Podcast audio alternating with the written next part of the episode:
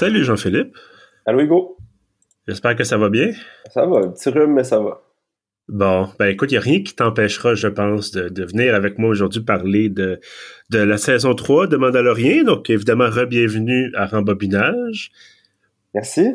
Toujours un plaisir de venir parler de soit la guerre des étoiles ou euh, des super-héros. on, a, notre thématique, effectivement.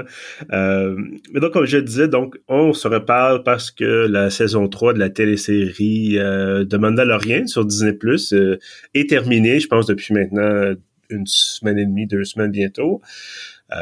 et grosse saison, on pense que ça va être un travail d'équilibriste de pas trop donner de spoilers. On va pas en donner, là. non, non, effectivement. On va en donner un peu, mais effectivement, bon, on va essayer de pas trop, quand même pas trop, pas tout dire, mais avant qu'on se lance vraiment dans le vif du sujet, euh, tout le temps, comme je disais, c'est de garder un peu le suspense ou la surprise. Si t'étais un méchant, là, ouais. tu avais une base cachée dans une planète, euh, est-ce que tu mettrais quelque chose de vraiment important, genre sur le chemin entre genre le stationnement puis ton, ton bureau? Est-ce que tu ferais ça? Genre, mettons, qui est essentiel à mon plan de domination mondiale. Voilà, ou galactique, là, ou galactique. Ouais, non, j'essaierais de trouver un meilleur spot. Puis probablement pas, pas non plus, tu sais, mettre tous ses œufs dans le même panier, là. ouais, voilà. Il y a quelqu'un qui a pas compris cet adage-là, quelque part. Et bon, écoute, ça, ça fait partie peut-être du charme de, de, de, la série ou de Star Wars en général. Euh, est-ce que, euh, écoute, je vais peut-être essayer de résumer le, le, le, la saison 3, sans encore une fois aller trop trop loin dans les détails, mais parce que là, saison 3, euh, on a un autre, un autre, un autre chapitre finalement. On a, bon, évidemment, c'est une autre saison, mais c'est un autre chapitre par rapport à ce qu'on avait vu dans saison 1 et 2. Mm-hmm. Euh, petit résumé rapide, là, saison 1 et 2, c'était Mandalorian, donc Din Djarin, personnage joué par Pedro Pascal, qui euh, trouve d'abord Grogu, qu'au début tout le monde appelait bébé Yoda, euh, qui, bon, euh, finalement devient un peu un père adoptif ou père de remplacement. Là. Je pense que quand on parlait de, de Last of Us, on disait que c'était l'année où Pedro, Pascal, joue, joue des papas de remplacement, et comme de fait, c'est tout à fait ça. donc, saison 1 et 2, c'est ce qui se passe à la fin de la saison 2 ben écoutez, divulgacheur, mais bon, c'est la fin de la saison 2, remet, euh, ben remet gros goût part avec Luke Skywalker pour être, devenir un Jedi, pour poursuivre sa formation. Et il est arrivé quelque chose qui s'appelle The Book of Boba Fett. Euh, c'est vrai, hein? et, le Book of Boba Fett, c'est un peu particulier. En tout cas, moi, j'en avais fait une critique écrite sur Pieuvre. Euh, c'est un peu particulier. On en avait parlé, toi et moi, évidemment. On est des grands fans de, de, de, tout ce qui est Star Wars. Euh, ben, sans dire qu'on aime ça, mais je veux dire, on va l'écouter pareil. Là, c'est... c'est un peu euh, Mandalorian euh, saison 2.5. Genre. Voilà, exactement. Et on avait eu, je pense, deux épisodes où Boba Fett qui était pas là du tout. Ouais. Euh, donc, euh, c'était un peu particulier. des caméos dans, dans ta propre série. Voilà. et donc, dans ces deux épisodes-là, ben, on, avec des épisodes qui avaient seulement Mando, donc de Pedro Pascal, on nous a expliqué plein d'affaires importantes euh, dans l'univers de Mandalorian. Et là, quand ils ont fait saison 3 de Mandalorian, je pense qu'ils se sont dit, oups, il faut qu'on explique un peu si les gens ce qui s'est passé, si les gens ont pas vu euh, Boba Fett, notamment le fait que Grogu n'est plus avec Luke Skywalker. Euh, parce que là, j'imagine qu'on avait les premières bonnes annonces de Mando saison 3 et là, les gens voyaient Bébé Yoda Grogu qui était de retour avec le Mandalorian. Il explique tant que ça, parce que pour de vrai, moi, il me semble que j'ai pas, j'ai pas, euh, j'ai, dans, dans, la saison 3 de Mandalorian, j'ai pas tant saisi qu'il y avait ce travail-là de si vous n'avez pas vu le Book of Boba Fett, voici ce qui s'est passé d'important. Ben, j'ai l'impression que dans, dans l'épisode 1 et 2, il y a quand même pas mal d'explications de genre rétro-pédalage un peu, de on essaie d'expliquer sans trop expliquer, puis on voici le minimum dont vous avez besoin pour pour comprendre. Euh, ben, c'est C'était un, un, peu laborieux au début par rapport à ça. Oui, effectivement. Ben, c'est une saison qui est très, très, très chargée, je pense, en termes de, de développement. Euh, on, on nous prépare déjà l'arrivée de la prochaine série qui est Ahsoka, qui va arriver cet mm-hmm. été. Euh, c'est un peu, tu sais, moi j'ai déjà beaucoup chicané sur Marvel et tout ce qui s'entrecroise et tout ça, là. Euh, puis on est un petit peu en train de faire ça avec Star Wars, je pense. Ouais, bon, on a eu la confirmation avec, euh, à mon avis, le film qui a été confié à Dave Filoni là, dans les dernières semaines, mois peut-être. Là, ouais, dernière semaine, ouais. Qui, qui donc Dave Filoni qui est le co-créateur de Mandalorian, qui est un peu le l'espèce de, de, de, successeur de George Lucas là, en termes de, création de contenu Star Wars, euh, qui va donc avoir un film qui se veut être le point culminant de ce qu'il appelle le Mandoverse, donc l'univers qui tourne autour de, de, Mandalorian. Ça inclut la série de Mandalorian, évidemment. Est-ce que ça va inclure The Book of Boba Fett? C'est pas clair. Et il y a toute cette histoire de, c'est ça, la série d'Ashoka, il y a également, euh, ben là, ça, ça, englobe aussi un peu euh, la série Rebels. Mm-hmm. Puis là, on sait pas trop s'il y a toujours une série dans les cartons sur les Rangers de la Nouvelle République. Là. Je, je sais pas trop si ça a tombé ça dans toute la multitude de projets Star Wars qui sont qui, qui ont qui sont qui sont nés et qui sont morts au fil des, des années. Là. Mais euh, donc on sait que ça va vraiment faire comme Marvel, là, puis avoir une espèce de endgame à la fin, là, que tout le monde se rencontre, puis il y, a un gros party. Là. Mais en fait, c'est un peu particulier parce que le, le, fameux, cette fameuse fin, cette fameuse confrontation ultime, on n'a pas le choix. Les épisodes 7, 8, 9 qui sont là font comme Allô, on n'est pas bon, mais on existe. Euh, donc, t'as pas le choix de dire on peut pas contourner ça non plus. Là. Non, non, c'est clair, là, mais, euh, mais pour revenir à Mandalorian, euh, oui. disais c'est chargé, puis effectivement, on, on, essaie de on essaie de faire beaucoup de choses en même temps, là, notamment le rétro-pédalage par rapport à The Book of Boba Fett. Euh, il y, a, y, a, ce travail-là également qui est fait de, de mettre la table pour les prochains méchants, point d'interrogation. Là, oui. Puis, ben, bon, je pense qu'on peut tout dans les divulgateurs parce que je présume que les gens qui nous écoutent euh, l'ont écouté, là.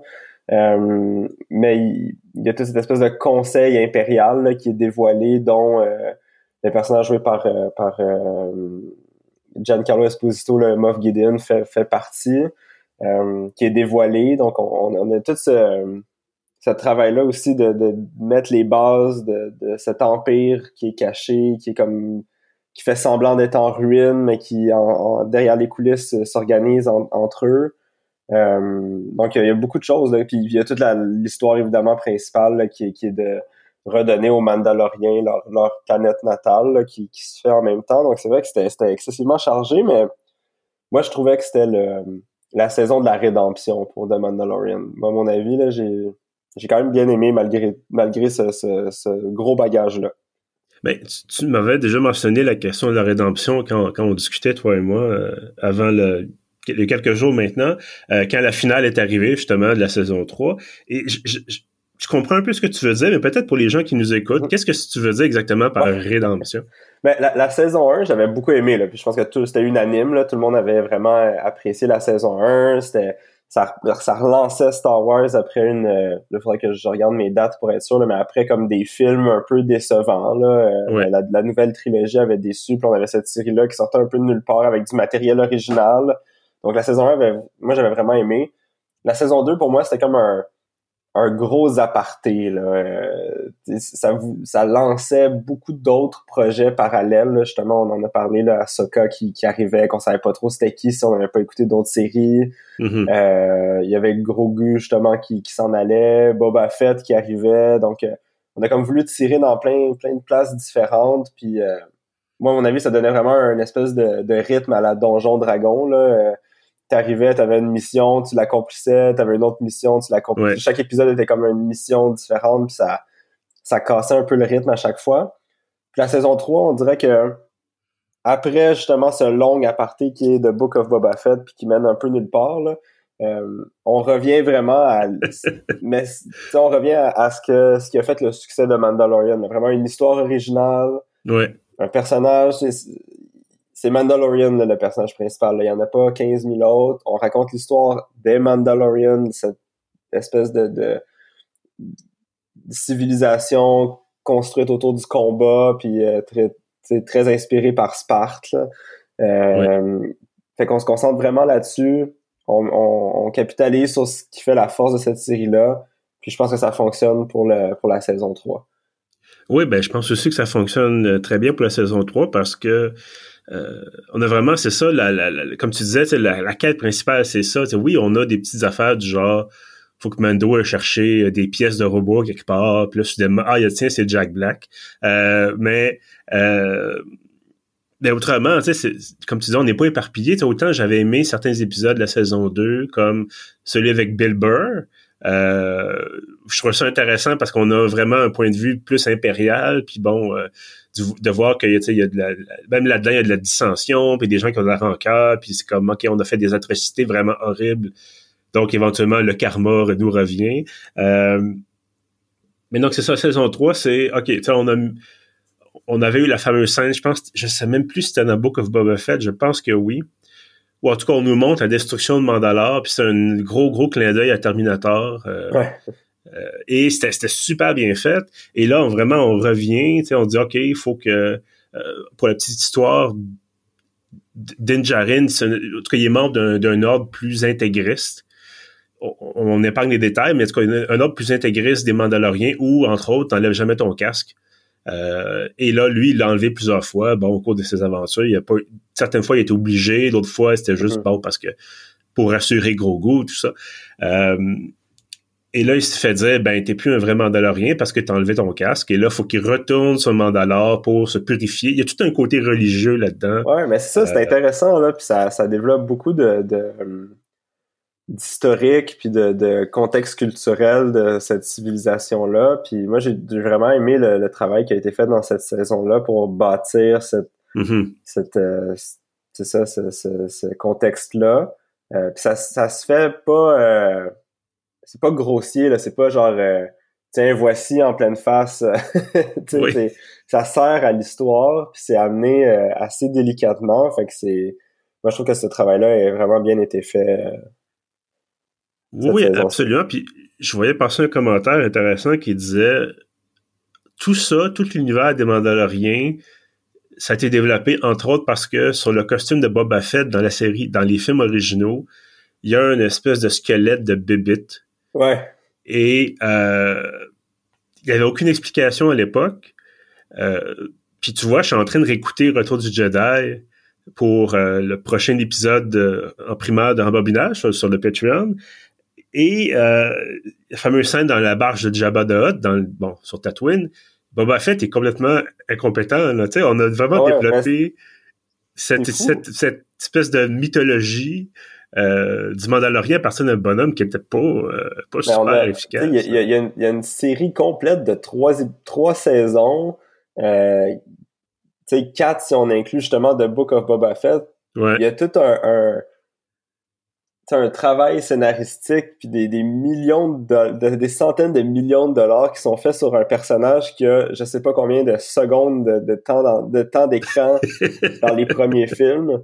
Moi ça me fascine, il y a vraiment eu un, comme un amour pour ce personnage là que au final il, il sert un peu l'intrigue mais pas tant que ça là. Ben, je pense que paradoxalement, c'est intéressant parce que tu sais les Skywalker, on a entendu parler pendant neuf films puis on a fait le tour pas mal. Euh, en tout cas, selon moi, là. Euh, et là, on avait un personnage, comme tu dis, qui en a vu quelques-uns, quelques minutes, peut-être tout au plus, qui avait été aussi dans, dans le Holiday Special, mais ça, c'est semble qu'il faut pas en parler. euh, mais donc, qui était là dans l'épisode 5, quelques, quelques secondes. L'épisode 6, il a l'air menaçant un peu. L'épisode 6, supposément, il meurt. Puis on apprend évidemment qu'il est pas mort. Euh, mais ça nous permet d'avoir cette espèce de page vierge, comme tu dis, sur lequel bâtir quelque chose, puis d'expliquer finalement comment ça fait, euh, comment ça fonctionne après la chute de l'Empire, puis comment... Parce que c'est aussi ça, je pense, l'histoire du masque. Si constamment, tu avais Pedro Pascal, qu'on voyait son visage, euh, je, pense que ça, ça enlèverait un certain détachement qu'on a par rapport à, au personnage puis de dire ah ben regarde on, sais oui c'est Pedro Pascal puis oui il y a une voix spécifique mais tu sais ça pourrait être ça pourrait être toi ça pourrait être moi avec un costume ou quelque chose mm. euh, donc je pense qu'on peut plus se placer au cœur de ça puis dire nous on vit ces aventures là puis nous on vit dans ce monde là qui est comme en deux deux grandes puissances, deux gouvernements, puis c'est un peu instable, puis il y a des affaires qui se passent, puis c'est sinistre un peu, puis bon. Euh, Mais je pense que cette série-là aussi, ce que ça a démontré, puis c'est le, la richesse de l'univers Star Wars, que justement, t'as pas mm-hmm. besoin de te coller à Skywalker, puis à, la trame narrative principale, mettons, des, des six, maintenant neuf, attends, ouais, neuf premiers, ben, des neuf films au total, ben, plus, les, plus Rogue One, plus Solo, mais en tout cas. Ben, ça, ça euh, sort un peu de ce cadre-là, mais, mais tu sais, t'es pas obligé de te coller sur ces, cette trame narrative-là pour quand même mm-hmm. faire quelque chose de super intéressant. L'univers en, en soi, il est assez riche pour être capable de sortir puis de trouver des histoires originales qui vont quand même avoir un, un un bon impact puis qui vont être intéressants scénaristiquement parlant.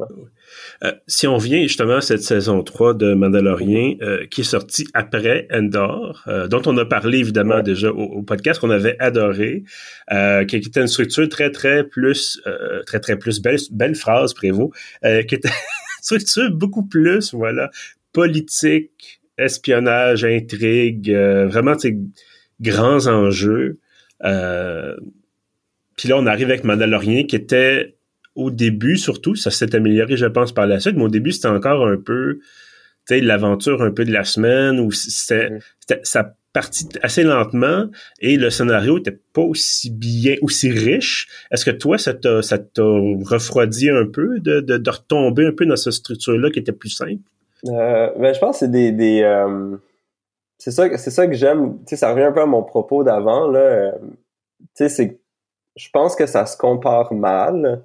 OK. Puis, euh, tu sais, justement, le, le, Andor, ça joue vraiment un genre de thriller politique, euh, espionnage, comme tu as dit, là, ça, ça reste euh, un univers en soi qui, qui se tient. Puis Mandalorian, moi, je le vois plus comme un genre de aventure Indiana Jones. Mm-hmm. puis on s'entend, les intrigues dans Indiana Jones, c'est pas très c'est pas très élaboré non plus. Là. Non. Mais tu sais, c'est un peu tu sais, ça fait très. Euh, moi, ça, ça, ça, me donne vraiment une vibe de dessin animé du dimanche. Là, euh, ouais. Fait puis, puis ça se comprend, là, je veux dire, Dave Filoni euh, fait son pain et son beurre des, des dessins animés du dimanche. Là, fait que ça, ça transparaît dans ce qui dans ce qu'il crée pour, pour Star Wars, mais puis c'est correct, là, tu sais, c'est, c'est, c'est ça aussi Star Wars au final, là, tu sais, c'est des aventures pas très compliqué, le bien, le mal, euh, puis on sauve la galaxie. Fait comme moi, ça me ça me choque pas plus qu'il faut parce que je pense que c'est des c'est des genres différents qui plaisent à des des publics différents. Puis justement, ça démontre qu'avec Star Wars, tu peux faire un peu euh, n'importe quoi. Tu sais, moi, je vois beaucoup de gens qui, qui depuis longtemps, qui, qui demandent à ce qu'il y ait un, un projet X euh, avec le, le, le, genre de l'horreur dans, dans Star. Wars. Puis il y aurait le matériel pour, pour le faire. Euh, il y a des gens qui demandent un genre de... Ben, il y avait eu le projet là, des, des euh, de Rogue Squadron, l'espèce d'escadron de, pilotage là, euh, rebelle. il y aurait eu de quoi à faire un peu à la, à la Top Gun là, avec des vaisseaux spatials et tout ça. Fait c'est vraiment des registres différents qui se comparent difficilement. Euh, mais c'est sûr que c'est pas c'est pas la même chose, c'est pas aussi complexe, mais je pense pas que ça se veuille euh, que ce soit comparable. Ouais. Ben, je, t'avoue, je, suis tout à fait d'accord avec toi, mais ça me brille quand même un ou deux épisodes, peut-être même trois, pour dire ok, tu sais, c'est pas c'est pas la même chose, comme tu dis, c'est un registre différent, puis c'est effectivement. Puis à la fin, je veux dire, les, les deux ou trois derniers épisodes, il y a des c'est bon, euh, on peut le dire, là, il y a, il y a une bataille avec des, des gens en jetpack. C'est pas quelque chose de, tu t'attends pas à ça nécessairement dans ben, Star Wars. En tout cas, c'est super bien fait, puis c'est ça, c'est même plus réaliste que parce qu'il y avait des affaires qui avaient pas d'allure dans la, les épisodes 1, 2, 3, surtout dans le troisième. Mais tu voyais que c'était animé par ordinateur, puis c'est comme ok, c'est correct, ils ont mis de l'argent puis du budget, mais là ça, ça a l'air plus vrai. Puis tu dis ok, tu sais, il y, a vraiment de l'action, puis au lieu d'avoir, je pense que c'est ça qui est le plus intéressant même dans Mandalorian, c'est que oui, ça coûtait cher clairement, mais euh, encore une fois, pour revenir aux épisodes 1, 2, 3, surtout le troisième encore une fois, les énormes batailles, c'est c'est fait c'est sûr que, que je vais essayer de, structurer ça comme du monde. Attends, parce mais épisode 1, 2, 3, épisode 1, 2, 3, tu veux dire les films, pas les épisodes 1, 2, 3 de la, saison. Pas la saison. Euh, je parle des films 1, 2, 3. Il y avait des grandes batailles de vaisseaux spatiaux. Ah, ça, surtout dans le troisième, ça se tirait dessus, j'explosais. Mais c'était tellement excessif, il y en avait tellement partout que euh, tu sais, je veux dire, la scène d'ouverture dans l'épisode, dans La Revanche des Sites, c'est à peu près 10 minutes de piou piou piou, ça explose, puis là, ah, t'as pas le temps de voir les choses passer. Je vais être obligé d'être en désaccord avec toi parce que cette scène-là, elle a une place spéciale dans mon cœur. Mais je, je, l'aime beaucoup, cette scène-là. Je te dis juste, dans Mandalorian, on a quelque chose qui est moins grand. Ouais. Euh, mais on réussit à donner l'impression que c'est encore plus important peut-être parce qu'on s'intéresse plus à ce petit groupe de Mandaloriens-là que à l'ensemble de l'armée de la République ou quelque chose de même. Euh, donc, je, trouve que c'est à la fois plus vaste et paradoxalement, là, mais très euh, intime en même temps. Mais très, très, très, très, très, très comme tu dis, très intime, puis donc d'autant plus important en termes d'enjeux que euh, je ne vais pas tomber dans l'ultra spécifique, mais le plus gros vaisseau qu'on voit dans Mandalorian pour l'instant, c'est pas le super destroyer interstellaire de l'empereur du retour du Jedi ou c'est pas euh, l'étoile de la mort 4. Euh, c'est pas l'étoile de la mort qui fait 200 km de diamètre. Non, non, c'est un petit techniquement c'est ce qui est un croiseur léger dans Star Wars. Mais donc mais ça donne l'impression quand même que c'est la grosse affaire, puis c'est la grosse flotte puis donc il y a ce côté-là euh, très, très concret, même si c'est effectivement animé par ordinateur, mais je trouve que ça, donne l'impression qu'il y a vraiment un vaisseau en orbite, euh, ou en tout cas au-dessus du sol, et que c'est, c'est comme, OK, là, c'est important, il faut viser telle tourelle, tel truc, plutôt que juste dire, on tire dessus, puis éventuellement, ça va exploser. Ouais, non, non, c'est, c'est sûr, c'était mieux, euh, c'était, c'était plus réaliste à ce niveau-là, mais, mais moi, reste que ça va probablement que le temps va me donner tort avec euh, cette, espèce de projet de convergence-là, mais j'ai encore de la difficulté. Mais je, le vois que ça s'en vient et j'ai très hâte que mm-hmm. ça s'en vienne, mais à mon avis, l'essence même de Star Wars, le nom le dit, c'est la guerre des étoiles. Faut qu'il y ait un, une espèce de, de, gros conflit. Là, on comprend qu'on est dans une espèce de contexte de guerre froide, là, disons. Là. Euh, il y a deux clans, mais ils savent pas trop, puis... Euh, ils travaillent chacun dans leur coin, mais j'ai euh, j'ai hâte que cette, cette espèce de, de qu'on change de palier. Oh ouais. Puis qu'on aille dans un, contexte beaucoup plus large parce que c'est c'est ça, c'est ça à mon avis l'essence de Star Wars aussi là. Oui, ben je, suis entièrement d'accord et je trouve que je te dirais mes deux points négatifs vraiment de la saison, la question du premiers épisodes avec le scénario dont rattrape un peu Boba Fett, là, ça me dérange pas. Ce qui m'a un petit peu agacé, c'est vraiment en tant que fan fini, euh, c'est que d'abord, j'ai compris un peu le détour quand on a quelques épisodes sur Coruscant avec un personnage qu'on avait dans les saisons précédentes. Euh, mais j'ai l'impression qu'on nous a pas offert la, le, le, le, résultat final de ce détour-là. Euh... Ouais, ben pour mettre en contexte les gens, euh, c'est le scientifique qu'on voit dans la saison 1 qui, qui, qui essaie de faire des expériences sur, euh, sur Grogu, bébé Yoda. Euh, finalement, lui s'est fait capturer euh, par la Nouvelle République, par, participe à un espèce de programme de réinsertion sociale pour les ex-impériaux. puis tout ça pour dire que finalement, il, il, se fait tuer par une espèce d'agent double qui, qui est impérial, mais que mais c'est ça, je comprends ce que tu veux dire parce qu'on on comprend la gravité de la chose, il se fait tuer et tout ça, mais on comprend pas pourquoi est-ce que c'est important qu'il meure. Oui, voilà. Donc c'est ça, c'est ok, il se passe ça, puis bon, c'est bien tourné, c'est bien présenté, puis euh, mais eh, on, on sent que tu sais comme tu comme tu disais, il prépare le terrain pour quelque chose, c'est vraiment la façon Marvel de faire, ça m'agace un petit peu. on, est triste, on est triste qu'il meurt parce que tout l'épisode est bien fait, puis on, s'attache au personnage, puis quand il meurt, on est oh comme un ah, fuck, il est mort. Mais on comprend pas le point euh, scénaristique de le tuer. Mm-hmm. Et, l'autre chose qui m'agace un peu, puis encore une fois, c'est qu'ils mettent le terrain pour Ahsoka et tout ça c'est qu'on nous, on nous parle de, de, de, le grand amiral Tran, dont on nous a déjà parlé dans cette série, dans, dans au podcast. On nous parle de Tran, on a l'impression qu'on nous présente son capitaine. Euh, puis pour ceux qui ont lu les livres de Timothy Zahn, comme moi quand il était jeune, c'est comme ok, on veut, on veut qu'il ramène Tran. Il était là dans Rebelle. Euh, donc, il était-tu là dans Clone Noir? Je me rappelle pas. Euh, euh, ouf. Non, il était pas là. Je pense qu'il était pas là. Mais bref, il est là dans Rebelle. Excellent personnage. Puis là, on sait que c'est Mads Mikkelsen qui va le jouer.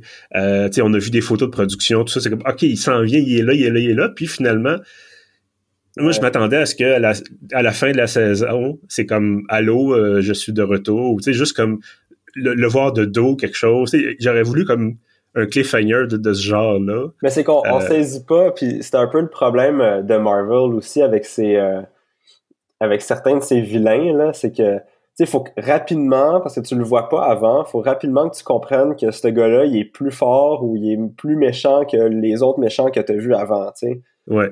Puis s'il arrive juste, ça me surprendrait, là, mais s'il arrive juste au fameux film, ça c'est si on se rend au film puis qui est pas euh, dans les limbes de, de, de Lucasfilm dans une couple d'années, euh, il me semble que c'est trop rapide pour placer le personnage dans la hiérarchie de tous les autres vilains de Star Wars. Ben, moi, j'ai l'impression qu'il va être là dans cas, il n'y a pas le choix. Là. On nous parlait. Ben, il, est dans la bande-annonce. Effectivement. Donc, puis même dans l'épisode de la saison 2 de Mando, quand on rencontre Ahsoka, euh, on nous montre. Elle, explique elle-même qu'elle est à la recherche de, de Tron. Euh, puis là, dit OK, on s'en va vers ça, puis on s'en va vers, tu sais, bon, euh, euh retour un peu à, la série Rebels avec le personnage, l'autre personnage d'Ezra Bridger et tout ça. Donc, en tout cas, bref, euh, pour les gens qui n'ont pas vu ça, c'est peut-être super flou et compliqué pour rien. Euh, dire qu'il y a un grand méchant qui s'en, un autre grand méchant qui s'en vient. Euh, ça sera plus, euh, ça sera plus un méchant impérial qui vend du poulet frit. Ça va être, euh, ça va être un autre méchant qui a la peau bleue, les yeux rouges, et qui va être vraiment, vraiment, vraiment un bon tacticien puis un bon stratège. Capable, de l'art. Ben, c'est un peu le, le, le Tywin Lannister de Star Wars. Si je peux faire une comparaison comme ça pas ce que tu en penses?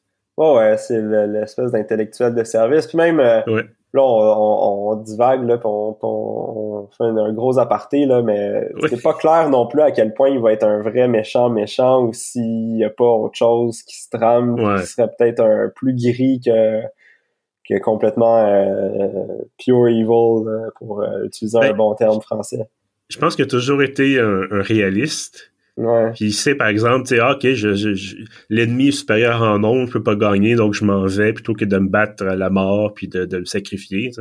Euh, en tout cas, j'ai bien hâte de voir ça, mais comme je te dis, c'était un peu ma déception de dire j'aurais voulu qu'il soit dans au moins à la fin de la saison 3 de Mando, parce que là, bon, on va attendre la saison 4, clairement. Ouais. Euh, il va y avoir Ahsoka saison 1 entre les deux. En tout cas, ça commence à pour les gens qui sont pas, par exemple, abonnés à Disney+, ça commence à faire beaucoup de choses à suivre. Euh, et il faut vraiment, c'est ça, c'est c'est un peu l'avantage et l'inconvénient. On a déjà parlé, je suis certain. L'avantage, c'est qu'on n'a jamais eu autant de, de bons stocks Star Wars, je pense. On n'a jamais eu autant de mauvais stocks Star Wars aussi. oui, mais je veux dire, c'est surtout que je pense quand même que le bon, il y a comme, quand même plus de bons que de mauvais, mais autant on a du matériel, puis on a des aventures, puis des histoires, autant ça commence à faire de la job à suivre. Euh, puis tu sais, c'est ça, effectivement, je disais, moi, j'ai lu les livres de Timothy Zahn quand j'étais jeune. Si t'as pas lu les livres, puis t'as pas vu Rebels, euh, c'est qui? Il y a pas pourquoi il, tout le monde est excité qu'ils reviennent, pourquoi est-ce que euh, c'est comme si je te disais dans la Mando saison 3, le robot R5 euh, tu sais, qu'on a inventé une super grosse histoire en disant qu'il a aidé l'Alliance rebelle, tout ça. R5, c'est le robot qui était là dans l'épisode 4 qui explose avant que l'oncle euh, Owen, l'oncle de Luke, achète R2D2 puis C3PO. aucune autre référence jamais. Ah Donc, il y, a toutes ces affaires-là de si vous n'êtes pas fan fini, vous pouvez quand même suivre l'histoire, mais il vous manque un petit quelque chose tu sais, moi, je dis, je suis un fan fini, toi aussi, là, clairement, mais je trouve ça plate pour les gens qui ont pas, euh, tu sais, le bagage pas suivi ça, ça. Ouais, c'est ça. Mais je ouais, je suis d'accord. Puis moi, mon autre point, c'est vraiment, euh, tu sais, historiquement, Star Wars, c'était trois films. Tu sais, c'était une série de films. Il y en avait trois. Il y avait un début, il y avait une fin. Tu savais où ce que tu t'en allais. Puis, euh, tu, tu pouvais apprécier l'histoire. Puis, tu avais une espèce de conclusion à la fin qui qui te faisait sentir euh, OK, c'est beau, c'est réglé. Là, c'est juste un enchaînement de contenu les uns après les autres qui mènent on sait pas trop où est-ce que ça va se finir un moment donné quand est-ce que ça va se finir on sait pas puis un moment donné c'est comme il y en a peut-être qui le voient comme un, un, un, fixe là puis genre yes il me faut mon, mon Star Wars du, du jour puis euh, puis tant qu'il va en avoir je vais être content mais un moment donné c'est comme ok mais j'aimerais ça que ça se finisse puis qu'il y ait une conclusion puis on dirait sont ouais c'est comme moi avec mes articles journalistiques. Des fois, je suis pas capable de. Je sais pas comment le finir. puis je sais pas comment bien décrire une fin d'article. On dirait que j'ai l'impression que c'est ça qui, qui se passe. ils savent pas trop comment le finir. Puis en même temps, je peux comprendre. Ben, j'aimerais pas. Moi, j'ai pas, j'ai pas d'enfant, mais si un jour j'ai un enfant, puis il va falloir que j'explique, j'ai mon Star Wars, pas trop le choix je commence par quoi? Quelque chose. Donc puis c'est quoi le, la ligne du temps un peu? Ah ouais. euh, qu'est-ce que je fais avec en tout cas on n'est pas là c'est pas un problème que j'ai en ce moment mais il y a quelque chose aussi si je rencontrais quelqu'un qui connaît pas Star Wars du tout j'en ai pour tu 1 2 3 puis ouais ouais mais je veux dire ça reste c'est déjà six films ah ouais. donc six films d'à peu près deux heures chacun ça fait déjà 12 heures de stock puis là il te reste et puis après ça, est-ce que tu fais bon toutes les séries télé? Est-ce que tu, tu passes à travers les livres qui sont supposément plus officiels? Est-ce que tu sais bon. Il, y a, énormément de stock et tu n'as pas besoin de tout pour comprendre, mais on a quand même l'impression que tu sais, si t'as pas vu le petit clin d'œil à la douzième minute, tu comprendras peut-être pas le huitième épisode de la sixième saison de machin chose quand soudainement la poubelle volante vient à sa réponse. il y a quelque chose de quelque chose de bizarre des fois. Enfin, euh, écoute, faut qu'on se quitte. On manque de temps malheureusement, mais euh, rapidement, est-ce que tu recommandes Mando saison 3? Oui, oui, absolument. Là, euh, puis je veux pas, euh, je veux pas que les gens pensent avec toutes nos critiques que finalement on n'a pas aimé ça. Là. On a vraiment aimé ça. C'est juste, c'est ça, ça commence à. Ça... Mais en même temps, la saison est terminée, puis elle pourrait se terminer comme ça, puis je serais bien heureux, mais on sait qu'il y a d'autres choses qui s'en viennent. Mais bref, c'est un bon divertissement, puis un peu à la Indiana Jones, comme je disais tantôt. Effectivement, ben moi aussi je recommande. Euh, tout à fait un bon divertissement. Il y a de l'action, euh, il y a de l'aventure, il y a peut-être un petit peu d'amour, on sait pas trop. Euh, on verra, mais Jack Black. De Jack Black et Lizzo, le couple inattendu de l'univers Star Wars. Et le retour de Jar Jar Binks. Et je ne dis que ça et les gens iront voir.